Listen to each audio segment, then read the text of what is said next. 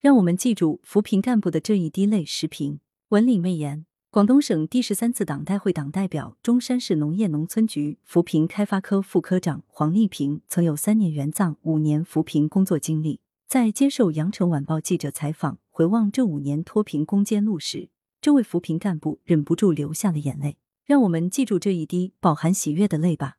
这滴泪为我们脱贫攻坚战取得全面胜利而流，为一场战役、两个战场中千千万万扶贫干部的五加二白加黑而流。看看这组数字，我们应该能有所感悟。在省内，广东近六点五万名干部先后参与驻村帮扶，五千八百四十多名扶贫干部持续攻坚，近十万名村两委干部奋战一线，成功实现省内现行标准下的一百六十一点五万相对贫困人口全部脱贫，两千两百七十七个相对贫困村全部出列。在省外，广东扛起东西部扶贫协作的责任。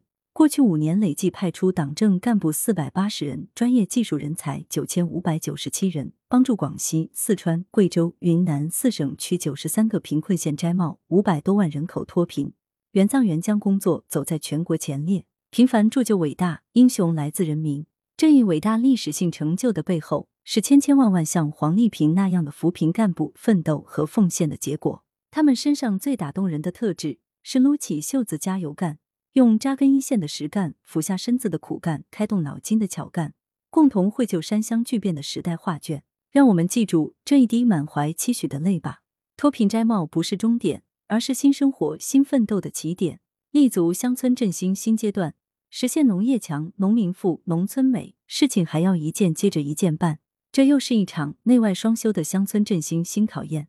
去年七月。广东开启全省史上规模最大的帮扶行动——助镇帮镇扶村新模式。当年八月末，广东承接了结对帮扶全国四十个国家乡村振兴重点帮扶县的艰巨任务，数量占全国总数四分之一。脚下沾有多少泥土，心中就沉淀多少真情。